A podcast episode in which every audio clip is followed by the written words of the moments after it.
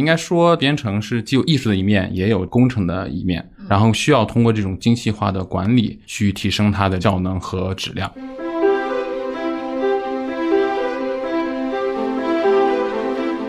我为什么对于 Miracle 这个项目是有着很高的一个期许的？一个很重要的原因是，它是可以去解放，甚至是挖掘芸芸众生，或者说茫茫人海当中的一些亮点的。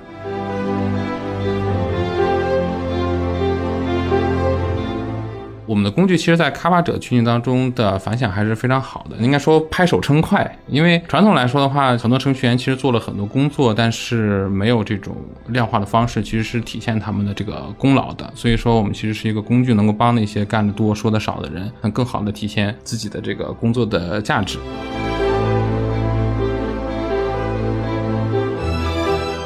Miracle 是可以做到新基建里的豆腐渣工程杀手的。新基建我们是大数据、智慧充电、工业互联网等等这些，它可以表面做得很好，但它后台到底怎么样？这些其实是从表面的 UI 是看不到的。那背后这些是什么造成的呢？背后的基础其实就是代码。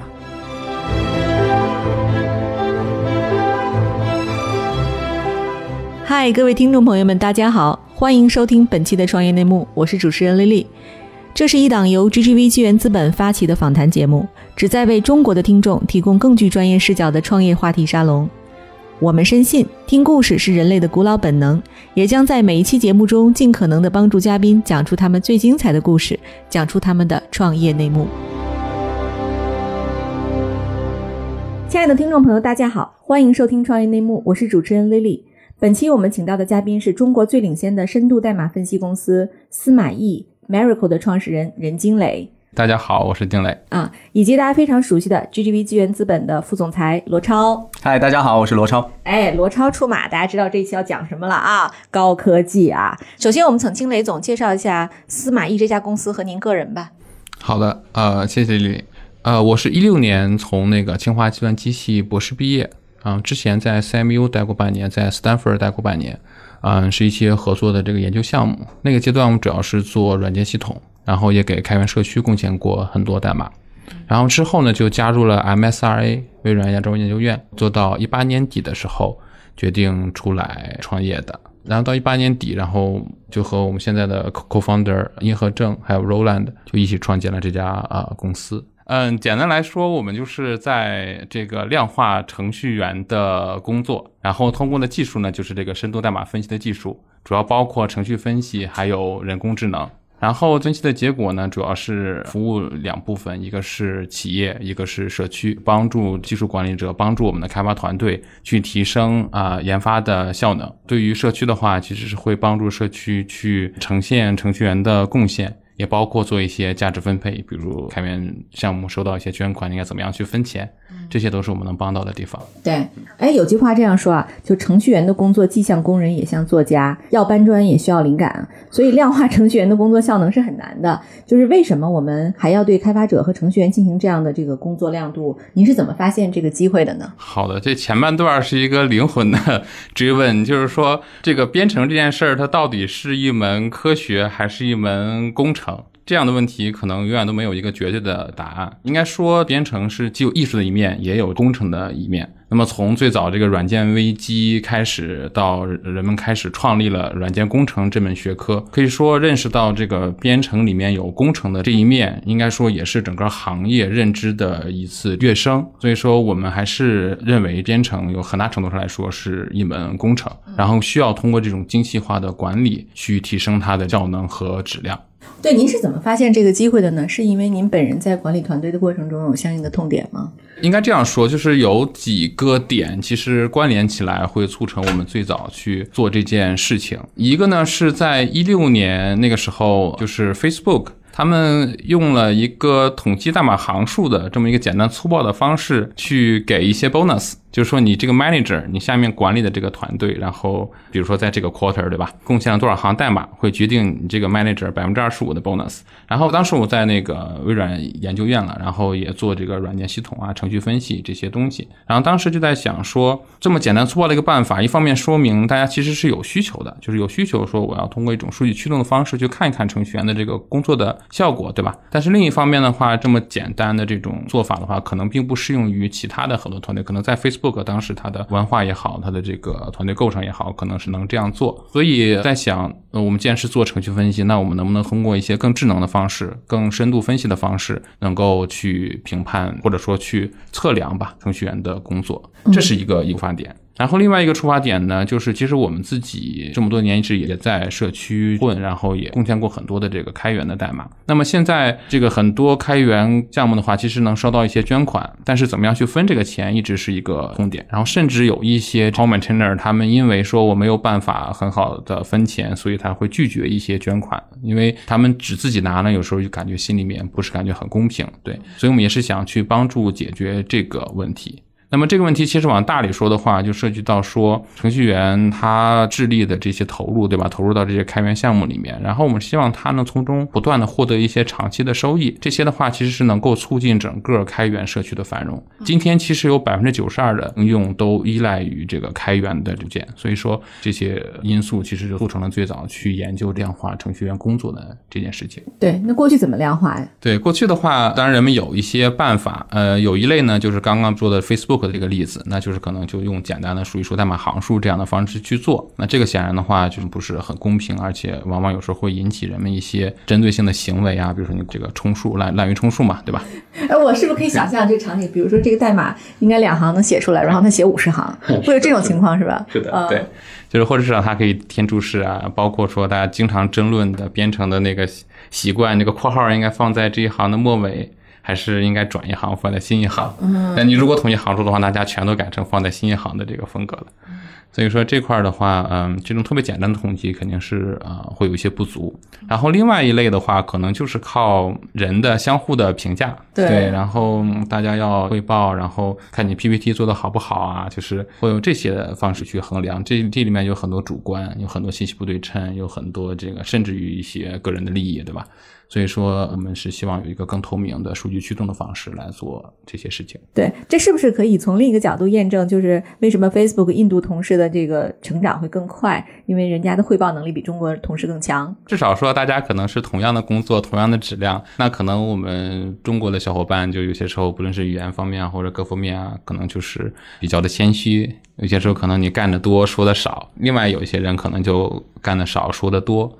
那我们也是希望就为这样的程序员去把他们的贡献给显露出来。嗯，对我这么听下来呀，我觉得这程序员的世界一点都不简单，里边比我想的复杂多了。那如果有了这工具，其实事情就大大简化。对，就是那句话嘛，Talk is cheap, show me the data。啊，OK，嗯，原话是 Show me the code。嗯，那现在的话，可能只售 code 这个很 low level，大家有没有那么多时间去消费？那现在 Show me the data。嗯。嗨，各位小伙伴，告诉你一件很重要的事情：创业内幕的听众群已经开通喽！在这里，你可以和我们直接沟通，也可以第一时间了解到 GGV 纪元资本线下活动的动态，近距离聆听投资人的独特见解，并且结交其他互联网圈子的小伙伴呢。入群，你只需要添加微信公众号 CYNMXZS，我再重复一遍：CYNMXZS。也就是创业内幕小助手的拼音首字母，并在好友请求中标注创业内幕。接下来，小助手会帮助你完成入群操作。我们期待你的加入。那罗超，我反过来问一下啊，就是这个听起来是一个工具型的东西啊，你为什么会发现这样一个机会？为什么认为它值得投资？对，首先就是从一个最宏观的一个层面来看，全球范围内有两三千万的可追溯到的程序员，当然可能还有一些没有在册的这个更大的一个群体在那边，包括兴趣爱好者。那这么大的一个庞大的群体，其实是在今天的这个社会里变得越来越重要的。在过去可能二三十年的发展时间，把科技，尤其是以代码为基础的科技行业，对于整个世界的 transformation 是变得越来越重要的。那么这一群大家戏称为码农的人群，其实这是构建了整个今天信息基础设施的这个最重要的构建者。但这群人有几个很重要的特点，对吧？第一个特点是他们都很贵。大家可以看到，今天在北京，在中关村，对吧？程序员的薪酬平均来讲，一定是会高过其他很多职能的。然后第二个，都是一群非常有个性的人，就无论是在国内，当然在硅谷是更为明显，工程师的文化是非常非常强的，而他们有非常强烈的个人的个性以及一个群体的一个意志，但更重要的是，他们的工作往往并不容易被量化。这个量化不单纯是从一个管理者的角度，其实从开发者自己的角度去看，他也很难觉得自己量化自己的工作。因为一个工程师的工作的量化，并不应该取决于这个产品的好和坏。这句话什么意思？比如说，你走在大街上，看到两幢楼，一幢楼特别漂亮，一幢楼设计的很丑，你天然的会觉得这幢漂亮的楼它更好，那幢丑的楼。不太好，但问题是，这不反映工程师，也就是对于对应的这幢楼来讲，是施工队的水准。因为施工队他做的是钢筋，他是布的里边的水电煤的那些线，对吧？然后是这个楼的牢固程度，但这些是看不到的。你能看到的是它的设计，它的前端的这个交互界面是它的功能，所以就是大家今天在看互联网产品的时候也是一样，往往比如说我刷抖音刷的很爽，对不对？前端交互界面做的很棒，瀑布流做的很好，等等等等。但这些并不直接对应每一个开发工程师他的工作究竟产生了多大的价值。所以这个时候其实就是说，从这个楼作为一个产品和对应的施工队他在后台做这些工作如何来量化，其实是需要一套工具的。那刚才金磊其实提了，就是说这是一个所有公司，包括开源社区的痛点，但是并没有特别好的解决方法去解决，会用一些相对基础的统计行数、bug 数这样的一些简单的量化标准，但这里都有很多悖论在里边，很多感知的偏差。其实市场上是急需这样的一套工具，能够帮助不只是开发决策者，也包括开源社区，同时也包括每一个独立开发者自己，去更好的量化自己的工作。然后来提升自己，无论是团队的战斗力还是个人的战斗力的提升，我相信都会有很大价值。所以这是我看好这个 Miracle 的原因。嗯，对，我记得如果我没记错啊。这个金磊，您创业其实好像是从发论文开始的，是不是？是的。我记得当时您和您的这个合伙人，呃，殷和正，你们两个共同发表了一些学术论文。那我想知道，就这项研究和目前咱们司马懿 Miracle 作为一家公司的业务有没有什么直接的联系？啊，那个论文其实就是我们研发的一个基本的框架和最基础的技术。然后这个是后面整个这个我们的产品到解决方案的整个的一个支撑，这个关系就像当年 Google 的两个创始人发表 PageRank 一样，也是从那个 paper 开始做起，直到打造出今天 Google Search Engine 这样的一个产品，还有整个的商业的这个帝国。对对，您当时为什么选择这个作为研究方向呢？啊，这个其实就是刚刚说的那两个出发点吧。一个是说 Facebook 的这个故事听到之后，我们觉得应该有更好的方式去做这个事儿。二呢，就是说我们其实也是想为开源社区做一些事情，包括其实可能个人当年也是想过，说我是不是能够全职的去拥抱开源，然后真的就是去做开源的这些项目。那这里面就会有很多这个怎么样去获得资助，然后你资助之后怎么样去分配这样的事情。对，您刚才就是罗超其实讲了一个场景，就是说关于。一个这个工程师的这个整个管理的上面的这个应用哈，那像这样的一个场景，目前您在商业化上已经做了什么样的努力和尝试呢？就是我们现在的产品其实会给我们先说就企业端这一块儿，那么会给企业的客户，我们现在是提供三方面的这个价值点。我们总结成关键词的话，就是生产力、质量和人才。就是生产力方面的话，我们会通过我们的这种数据的这个分析，能够体现出来，比如说你个人、团队到部门，那么你在过去的某一段时间，你上个月、上个季度，对吧？你整个的这个生产率的状况。然后这个呢，就是一方面呢，我们可能要看绝对值，要看项目的进度；另外一方面的话，也会看整个研发的稳定性，因为在传统的这个像 CMMI 这种模型里面，其实这个稳定性是非常的重要，这个去反映你整个研发过程的这个质量和水平。然后质量方面的话，我。我们也会看两个层面，一方面就是你本身这个代码层面，我们会通过静态检查来发现一些代码里面写的一些不好的一些问题。另外的话，我们有很多工程质量的指标，这些呢传统来说一直都没有特别好的量化，包括你的复用度呀、你的模块性啊等等，这些我们就都能通过量化。因为测量其实是你改进的第一步嘛。对，就是说，其实这样对于上一个新的工具来讲，可能呃一般人都会比较抗拒啊，就好像是有一个工具来管理我或者监测我了。我很想知道，就是司马懿产品在开发团队里的认可度怎么样？啊，这个目前呢认可度没有问题。这么来说吧，就是咱们应该都健身，健身你会发现有个很有趣的现象，就是如果我一个人在公园里跑跑跑跑跑，其实特别枯燥的。然后有时候我也甚至不知道我跑了多远，配速怎么样，又会觉得自己很累，其实很难坚持下去。为什么需要跑步机？就是因为当有了一个跑步机在我面前，我知道我当时的配速，我跑了多少公里，然后我的目标是多少的时候，我会更容易去让我自己坚持下去，并且达到那个目标。因为在每一个时间点上，我都知道自己的不足在哪里，该怎么去提高。其实这个工具也是类似的，就是说，呃，Miracle 的产品工具，它像说是一个质检，说，哎，我把一个项目做完，然后我来检查，来给大家分配功劳，不单纯是这样。其实它是一个最快，其实可以做到每分钟，但现在是可以每半天到一天给予一个反馈报告的。那这个反馈报告其实对于一个开发者个人来说，它其实起到的就像是一个健身教练或者是一个健身设备给你提供实时反馈的这样一个产品。嗯，它可以看到我今天在写的过程已经发生了哪些不足，对吧？然后可以实时的进行提升，在第二天就可以很快的进行这个价值的创造。所以在我看来，就是说对于一个个人开发者来说，与其把它看作好像是一个枷锁、一个管理工具，它其实更多的是一个赋能产品，因为它其实是我的一个好帮手，帮助我不是在一个迷雾中奔跑，而是在更透亮的看到自己的缺点，提升自己。我觉得这是这个产品给他们带来的价值。对，我觉得你太会讲故事了，对不对？就是这里边，我相信我们听友里不可能都是开发者，大家对于这种代入式的想象是很难。但是就这健身这例子特别有代入感，对，特别好，特别好。对，就是我我们的工具，其实在开发者群体当中的反响还是非常好的，就是大家不会抗拒。怎么讲？应该说拍手称快，因为传统来说的话，就是很多程序员其实做了很多工作，但是没有这种量化的方式，其实是体现他们的这个功劳的。对，所以说我们其实是一个工具，能够帮那些干得多、说得少的人，能更好的体现自己的这个工作的价值。再有的话，就是从整个团队来说，我们其实是提升整个团队的这种研发的效能和他们精细化管理的水平。那么在传统的这个像落后一点的管理方式下，可能老板比如说他我我只看工时，看大家所谓的这个饱和度啊，一天你可能待了十个小时在公司，那可能你就这个至少态度非常好。那这样的话，其实就导致这个我们之前说的这个九九六 SU 这个事情出来之后，对吧？大家都关注到这个程序员其实很多时候工作时间非常非常的长。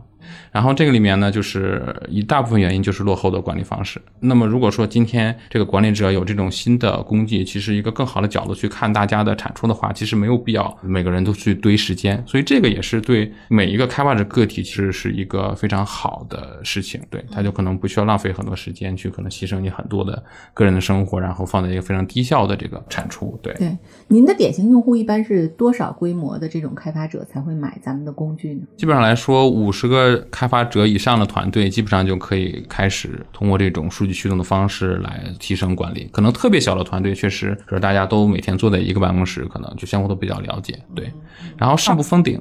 越大的组织其实越需要这种更精算的这种方式去做管理。另外的话，就是大的组织其实它最终也会有不同的模块，对吧？那么每个模块你你你这个这个层级比较高之后，个信息整个的流通都会有更多的这个这个阻力。那么通过我们的话，其实是可以给不同的层级的人，然后包括整个的一个全景的展示，都是可以做到的。哎，你能不能给大家举个例子啊？就是一个典型的中等规模的用户，比如说百人左右的这样的一个团队，他使用了司马懿的分析工具之后，能够实现什么样的提升？这个呢，我们可以看几类典型的角色了。比如说，你可能是 CTO，那下面你有一百人，那么可能你每周或者每月，你可以去看整个的这个报表。那我们会看各个团队的研发的状况，他们的生产力、他们的质量的状况，包括这些人的这个组织建设层面的这个问题，他们的人的分配是不是合理，然后可以很快的看到这个各个团队的状况。那么对于这个小的像 team leader，他可能负责大概十到二十人的团队。那他们可能每天或者每周也可以看到下面不同人的这个开发的状况，然后哪些人可能最近在卡壳，或者哪些人可能状态需要一些帮助，这些都可以非常及时的去发现。嗯，那么对于个体的开发者，就像刚才罗超说的这个比喻，其实呃，你每天或者每周你也一样是可以看到你自己的工作，你哪些代码我们会提供很多改进的建议，哪些代码有问题，哪些地方比如说是重复的代码，哪些地方可能是有些写的不好的地方，这些。都可以快速的转换成程序员去提升自己代码，也包括提升他个人能力的这种行为。嗯，然后我们还有一些分析的话，也是就是着眼于人才的发展，比如说这个人当前的技术栈有哪一些，他可能是用 Vue 点 JS 的，或者可能更细力度的各种各样的这个代码库，对吧？各种各样的第三方库，它是依赖于哪一些？这个的话，其实可以帮助个人去看你的这个技术栈的分布。然后很多人他可能有一些诉求，说我可能要去转到新的技术栈，或者我可能要想在某一个方向上去深耕。这些的话，通过我们这这种分析，可以让自己、让团队其实有更多的这种自我的认知，也可以帮助个人发展，包括帮助整个团队的组织建设。嗯，对，听起来这个特别有意思哈。哎，但是我们在商言商啊，就回到您做公司这件事情上，其实呃，之前您和您的合伙人应该都在学界已经赫赫有名了，并且您也发表过类似这个选题的论文。但是市场上也经常会遇到这种手握技术，但是商业模式不成熟的创业例子啊。当时你们是怎么思考这个问题的？就是对于商业化，你们一开始是怎么想的？现在怎么实践的？啊，OK，这个，嗯，其实有些时候人们可能对学术研究也会有一点误解，嗯，当然学术研究确实有不同的类型，然后大家可能有有不同的 taste。我们其实，在做这些 paper 的时候，还是非常看重它能不能产生实际的 impact，就是能不能够在公司当中真的去产生应用。然后包括说何正他 PhD 读到第三年，对吧？就是 quit 出来之后，我们后来跟他的导师也聊过，就是 Armando Fox，我们当然一起也 co-author 了这个 paper，说你有没有，比如说怪我们把你的学生给撬走了？对，他说这个就是不同的工作，他会在不同的地方找到他最有 impact 的地方，有些可能就是在学术界，比如说你提出了一个非常抽象的一些理论，对吧？那有些的话，你想要真的实现 impact，就应该把它放到去产业界，放到实际的公司里面去用，才能产生最终的 impact。所以说，他非常非常推荐，非常非常赞成何正跟我们出来一起去创业。所以说，这个事情从一开始的话，就是考虑了市场，考虑了这个现实当中的应用。对，所以我们认为这个转换是非常的顺利，也没有在这方面就是遇到说特别大的 challenge。对，您还记得您的第一个用户是谁吗？啊、第一个用户是长天科技，那么其实我知道您的大客户里边也有很多就是独角兽公司啊，您能不能分享一个对应的例子给大家？像滴滴为例吧，对，滴滴有多少程序员呢？在我们谈的这个分析目标上来说，大概是两三千人的规模。嗯，那您是怎么帮助他的呢？滴滴的话，其实是一类客户，就是它本身规模比较大，而且他们本身就有自己专门的效能团队。因为近两年其实大厂都开始组建自己的效能团队，然后来提升整个这个工程效能。所以说他们自己有自己分析的团队，然后呢也会有一些基本的数据分析的呃能力。但是困惑就在于说，他们如果想下钻和深入到这这个分析里面去的话，也会遇到非常多技术的障碍，比如说怎么样去更深的去理解这个代码本身。这个时候的话，他就很需要像我们这样的公司来给他提供这个数据的底座。因为只有有了这个数据的底座之后，它上面才能有分析出来的满足它这个呃业务诉求的这些结果。其实我是在您的这个介绍里看到，就是成立了两年哈，司马懿 Miracle 的产品就已经在字节跳动、滴滴、长亭、自如等各个行业的标杆企业里都落地使用了。这可以想见啊，就是说，其实就是程序员的这个绩效管理这一部分。或者说，我们叫认为这个呃服务软件开发者人群的这一部分，其实是有大量的衍生的机会的啊。就是罗超，我很想知道你怎么看这样的一个大的商业机会？对，我觉得这个大的商业机会，我理解有三类人群在这里有扮演重要非常重要的角色。第一类人群是啊、技术管理者，对他们来说其实是一个管理工具和绩效提升的一个帮手。嗯，第二类人群就是开发者自己。呃，其实也提到，就开发者他其实虽然已经进入到工作的状态，但他依然有持续提升的一个诉求。但持续提升是需要几个重要因素的：一是可量化的结果，二是实时的有价值的反馈。对，而这个恰恰是 Miracle 这个工具可以给到的，不然其实就是你是属于自己在孤独的长跑却没有任何反馈。这是第二类人群。第三类人群就是开源生态。这个开源生态的话，其实包含着项目的发起人以及在这个参与过程当中所有的贡献者。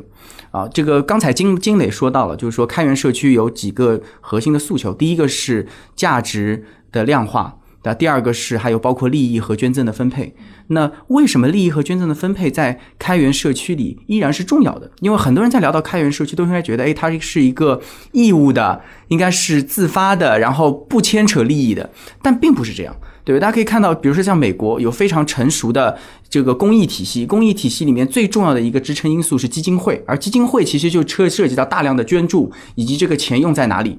对，我觉得 Bill Gates 是一个很好的典型，就是他是把资本变成基金，然后通过基金去实施公益的一个很重要的一个标杆。那其实开源社区也应该是这样的，因为我们不能完全通过只是每一个人的这个白求恩式的精神。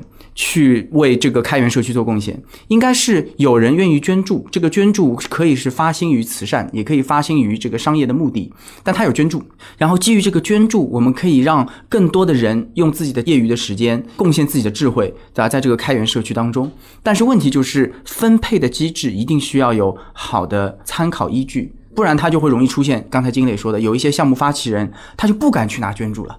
因为一旦拿了捐助，他如果不分配，他会心里很不安；但他如果分配，他又不知道该如何分配。所以这样的问题就变成了一个恶循环。而如果有了这样一套工具，可以告诉大家我们在开源社区里做贡献，同时可以有非常清晰的机制来为每一个人的贡献去做分配的话，其实就是把整个过程就透明化了。对于这三类人群，Miracle 的工具都可以有非常大的价值。我觉得我可能多讲一个，就是我为什么对于金磊、对于 Miracle 这个项目是有着很高的一个期许的。一个很重要的原因是，我觉得它是可以去解放，甚至是挖掘芸芸众生，或者说茫茫茫人海当中的一些亮点的。比如说，假设中国的创业历史上，大家都会去记得很多明星人物，呃，CEO 层面的明星人物，大家可以数出很多。其实 CTO 层面的明星人物也会说出很多。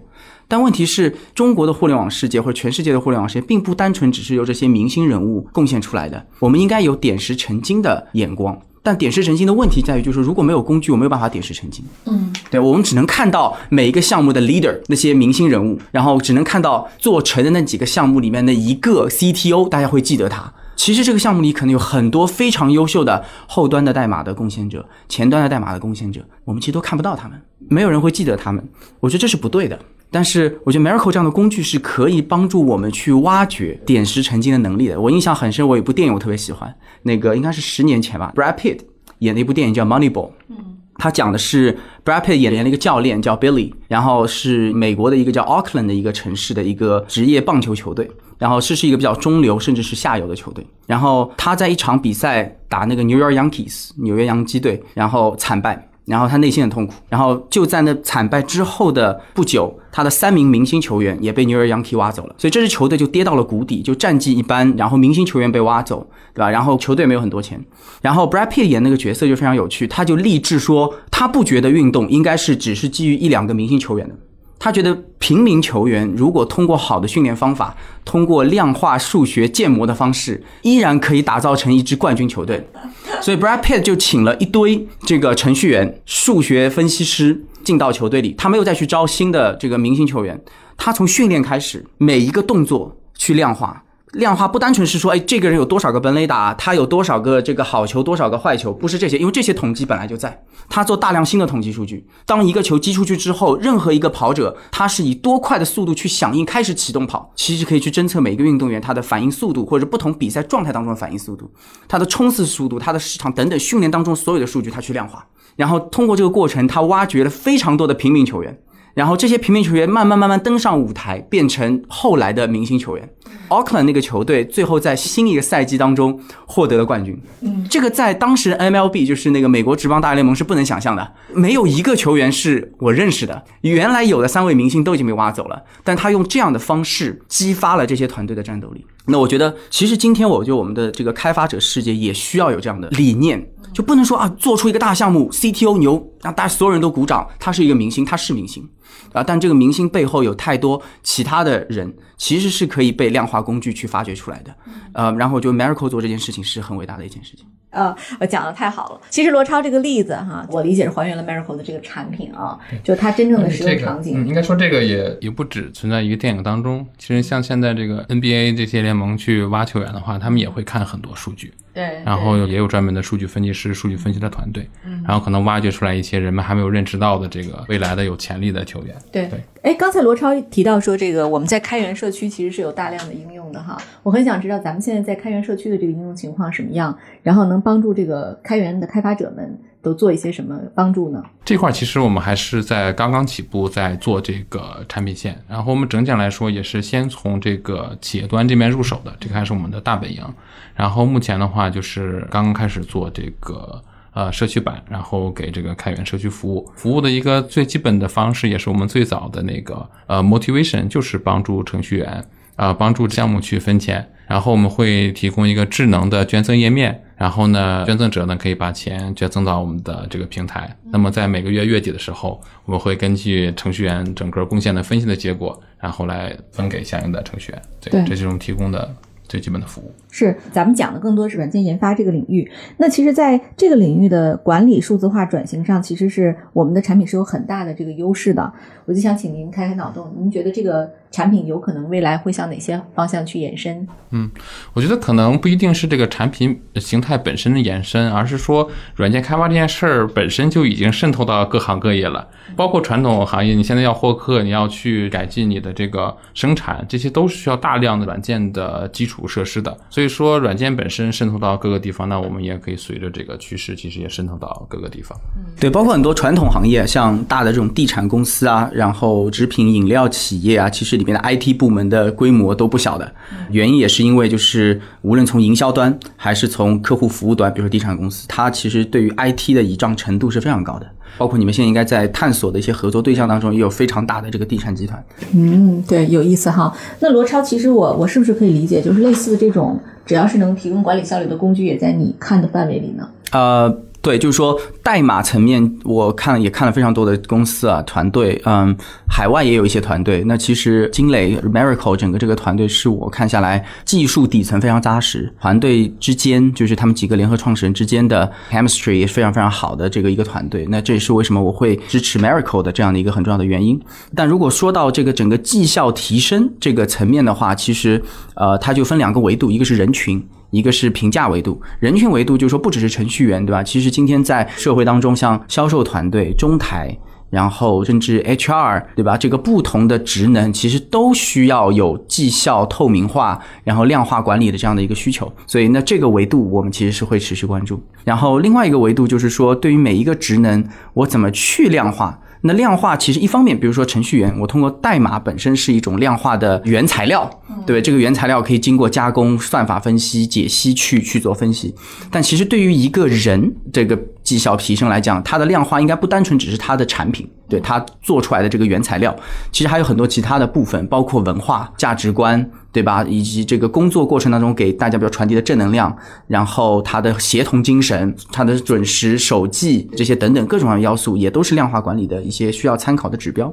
所以，其实如果站在一个 HR 的组织行为的一个管理的角度来讲的话，量化管理它是一门很深的学问，不单纯只是从代码本身，而是要整个组织的各个环节去多方位的三百六十度的看一个人。这个维度的话，我们也会看。我们其实也之前也看过不少 HR 管理相关的一些工具，但最后其实这。些如果加起来，就可以形成一整套对于一个程序员或者对于某一个特定职能的人进行全方位量化管理的一个评估工具了。那 Miracle 它提供是其中一个切面上扎到最深的这样的一个能力。对这个我非常容易理解哈，就这其实这是一个很大的群体，但是没有被服务好或者说被满足好的一些衍生需求。昨天刚看了一个数据，就是现在全球的开发者规模已经有两千三百九十多万了啊，这还是这个一九年年底的一个统计。我相信就是今年还会爆发性增长。而中国呢是全球开发者人数增长最快的国家，就是到二零二三年前呢，其实它的增长速度将保持在每年百分之六到百分之八的高速的增长啊。那面对着这一群。庞大的增长出来的人群，其实背后其实机会还是蛮多的。我觉得罗超刚分享这几个角度，有可能都是我们未来要看的方向。嗨，各位小伙伴，告诉你一件很重要的事情：创业内幕的听众群已经开通喽。在这里，你可以和我们直接沟通，也可以第一时间了解到 GGV 纪元资本线下活动的动态，近距离聆听投资人的独特见解，并且结交其他互联网圈子的小伙伴呢。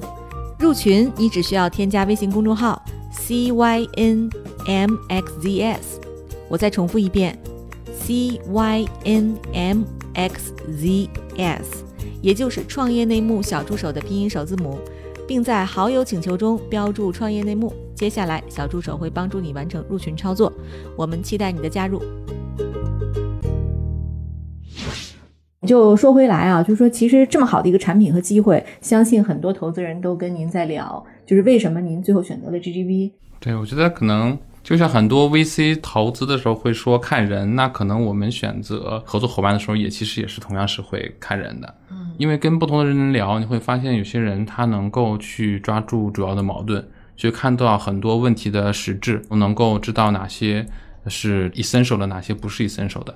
那其实我们做数据分析也是一样的这种价值观或者一样的这种目的，对吧？我们需要从各种噪音和各种数据当中提取出那些最有价值的东西。所以跟罗超聊最大的感受就是他这方面的能力非常的强，嗯，他能很快的 hit 到那个事情的本质。对，所以这里边我我理解应该还是就是挺难复制的一个能力了。就是罗超本身是一个这个技术人员出身啊，技术开发者，他也做过创业，所以他对您应该是很有共情的能力。我知道您本人啊和您的团队其实都是学术派出身的啊。那现在做一家公司，在管理和运营这个公司的过程中，有没有遇到什么有趣的挑战或者有趣的故事可以跟我们分享？好的，其实我觉得这个大家可能对学术派也会有一些这个预设的想法。但其实我们就说一个博士生的训练哈，其实还是非常非常全面的。嗯，从某种意义上来说，写一个 paper 和写一个 BP 是有很多相通的地方的。首先你要定义一个非常有价值的问题，你要向别人说明这个问题非常的重要，如果它能够解决的话，能够产生非常大的 impact，对吧？然后呢，你再去 propose 一个 solution，然后你要要用最小的方式，在一个 paper 里面去做实验，去验证它。对，然后这个跟其实商业的发展做一个 startup 之间是有非常多共通的东西的，嗯，而且作为一个 PhD，对吧？那你你要去到学术界去卖你的想法，去向所有人去讲你的东西，包括你怎么样去用二十分钟的时间，对吧？向你的这个听众能非常呃系统的、有组织的去讲你的想法，这些训练其实在未来的商业世界里，其实都是需要这方面的能力的。对，所以我认为其实呃，一个博士的训练其实为创业也好，其实都打了很好的基础。嗯，当然回到这个问题的话呢，当然一定也有由于人不同的这个背景，它一定是会有你可能忽略的一些短板的。那这块的话，就比如说在一些产品设计上，可能我们有些时候会去高估这个就是用户对一些概念或者一些图表的这个快速接受、快速理解的这种意愿和能力。所以说，我们需要不断不断的再去简化，不断的不断的再去把这个信息能够分层，然后能够让用户以最简的方式去消费数据。这块儿的话，就是涉及到一个产品设计层面的问题。所以后来我们也着重招了很多产品方面的这个力量来补充我们的这方面的能力。对，比如说像。呃，目前来讲，就是你团队主要是这个分布式的团队嘛，就是过去几个月因为疫情，其实也是在远程办公。我很想知道，就是国内外的企业现在这种远程办公，对软件研发行业来说呀，量化程序员的工作，它会不会有什么挑战？咱们的这个工具对于这种远程办公是更多的助力，还是说也面临同样的挑战呢？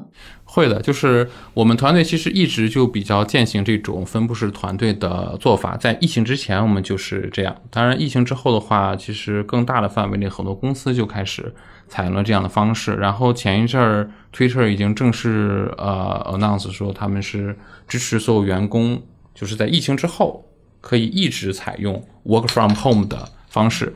所以说，也可能在疫情之后，有越来越多的公司会采用这样的方式。那么在这种远程办公的这种情况下，那其实这种量化和数据分析就变得更加重要。或者说，我们从信息的传达的这个角度来看的话，不论是你管理者，或者是你团队当中的一员，对吧？你可能也没有办法在很多时候去看到对方或者听到这个团队的这些这些状况了。那么这个时候，其实我们的这些量化分析就相当于是这个管理团队也好，或者是可能一些开发者的这个眼睛和耳朵，然后这样的话可以去促进这个很多信息的这个流通。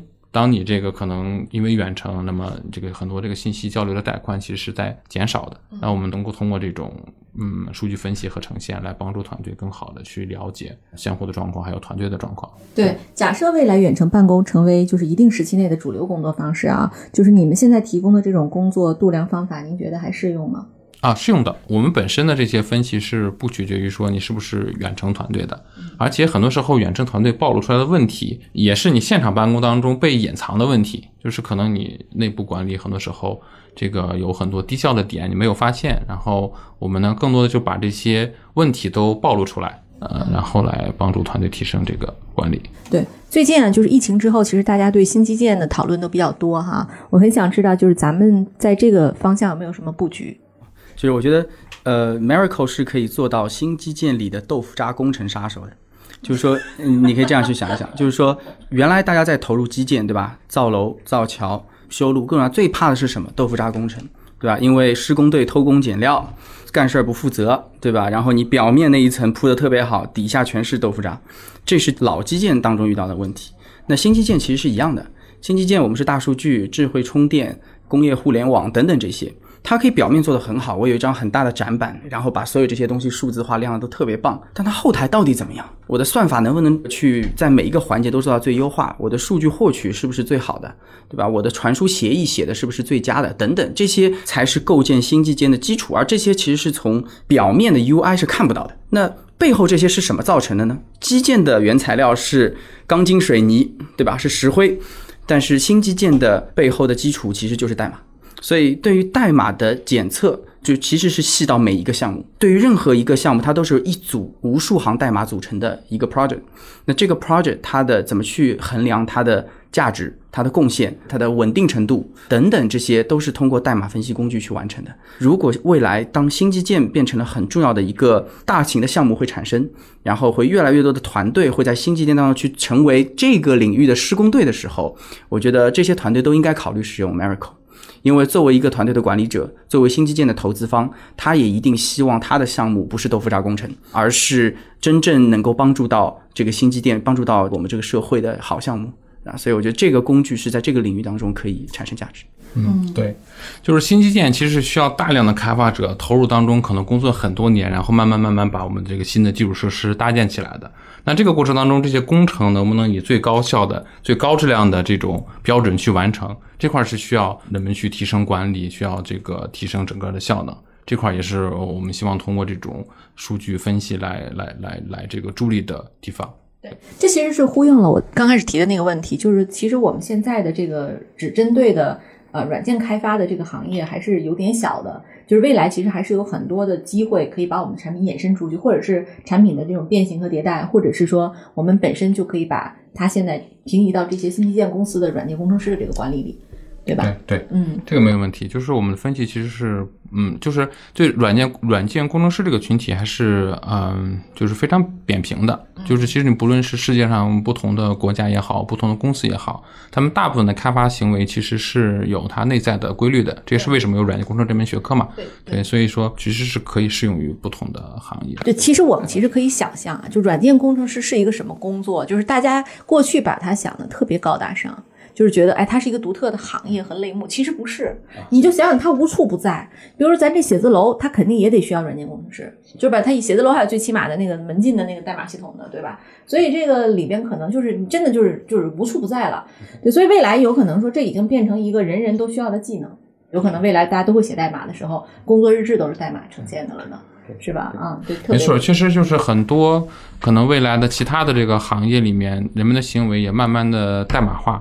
或者数字化了，是。那这个里面我们确实是可能有更多的这个分析的空间。对。对，之前有一个场景，类似于说可能要组织一个活动，他们就是用代码版本控制系统去记录大家的的 log，你干了什么事儿，他干了什么事儿，然后大家就那个因为是一个程程序员的活动，所以说大家都就是把自己的这活动记录去 commit 到那个代码库当中，所以说这个东西它。嗯，不是传统意义上的代码，但是它确实形成了一个代码库。哎，对，那么未来是有可能是这样的。而就像我们过去，比如说我妈妈上班那时候，她是用笔来记录每天大家干了啥。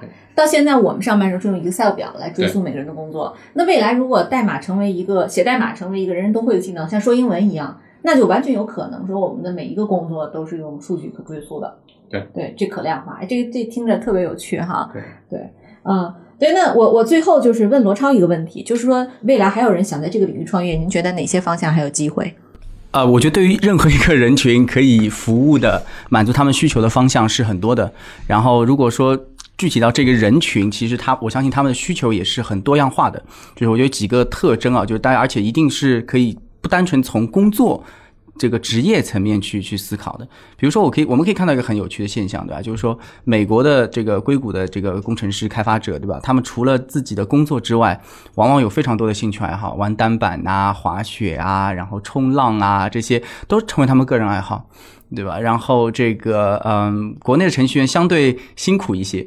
对吧？但其实他们有很多个人的爱好的，所以如果让我现在拍脑袋想，我觉得可能第一个需求是程序员相亲，对吧？然后 这这个可能会是一个很重要的呃细分赛道，就包括因为接触面比较窄，然后这个兴趣又会比较的某一个特定的领域，对吧？那程序员之间的这个就话题相亲会不会是一个好的服务的特点，对吧？等等，就我相信能够能够服务服务这个人群能够做的事情还是挺多的。对对，啊，哎，您刚才说兴趣这个其实挺有意思。对吧？就是程序员，他其实他的马斯洛需求和一般人也不一样，对吧？我看过那个有一个有个三金字塔，就是程序员马斯洛需求底层就是要拿拿到免费的 T 恤衫，那这个 再往上层对吃上免费的披萨，对对对，吃免费的披萨，就是他就他会那个跟跟那确实他是一个非常有 unique 的人群啊，有意思。对，那我那就是经纬，你们现在公司里是那个男生多还是女生多呀？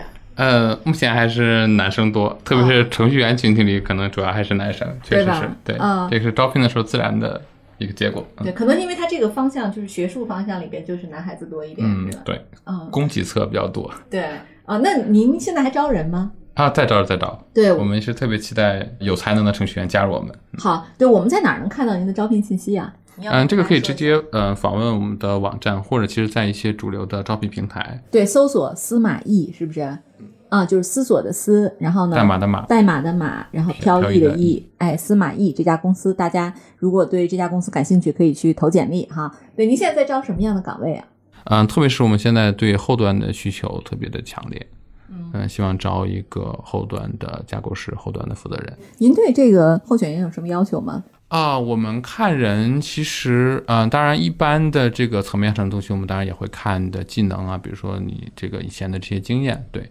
但是从我们选人的这种方法或者我们价值观上来说的话，我们会更看重你所达到的峰值，就是你做的最牛的事情做到什么样的程度。就是我们也会看一些基本面的东西，因为我们相信，就是你在其实，在任何一个项目或者任何一个领域上，你如果能做到非常棒，比如做到全国或者全球最好的话，其实这个过程当中，嗯，抽象的来看，你所具备的能力啊等等是一定在的。所以相应的话来说，我们可能也不开始说你一定要有什么样的背景，你要是什么样学校毕业的。然后我们团队里呢也有就清华摇班，对吧？那也有这个大专生，但是他可能在 GitHub 上做的项目有一千多个星，那你确实做了很好的工作，这些就是你的能力的证明。好，欢迎有识之士加入司马懿，就是只要你够牛，我们其实对你的背景没有要求。感谢二位的精彩分享，本期节目到此结束，谢谢大家。好，谢谢大家。好，谢谢大家。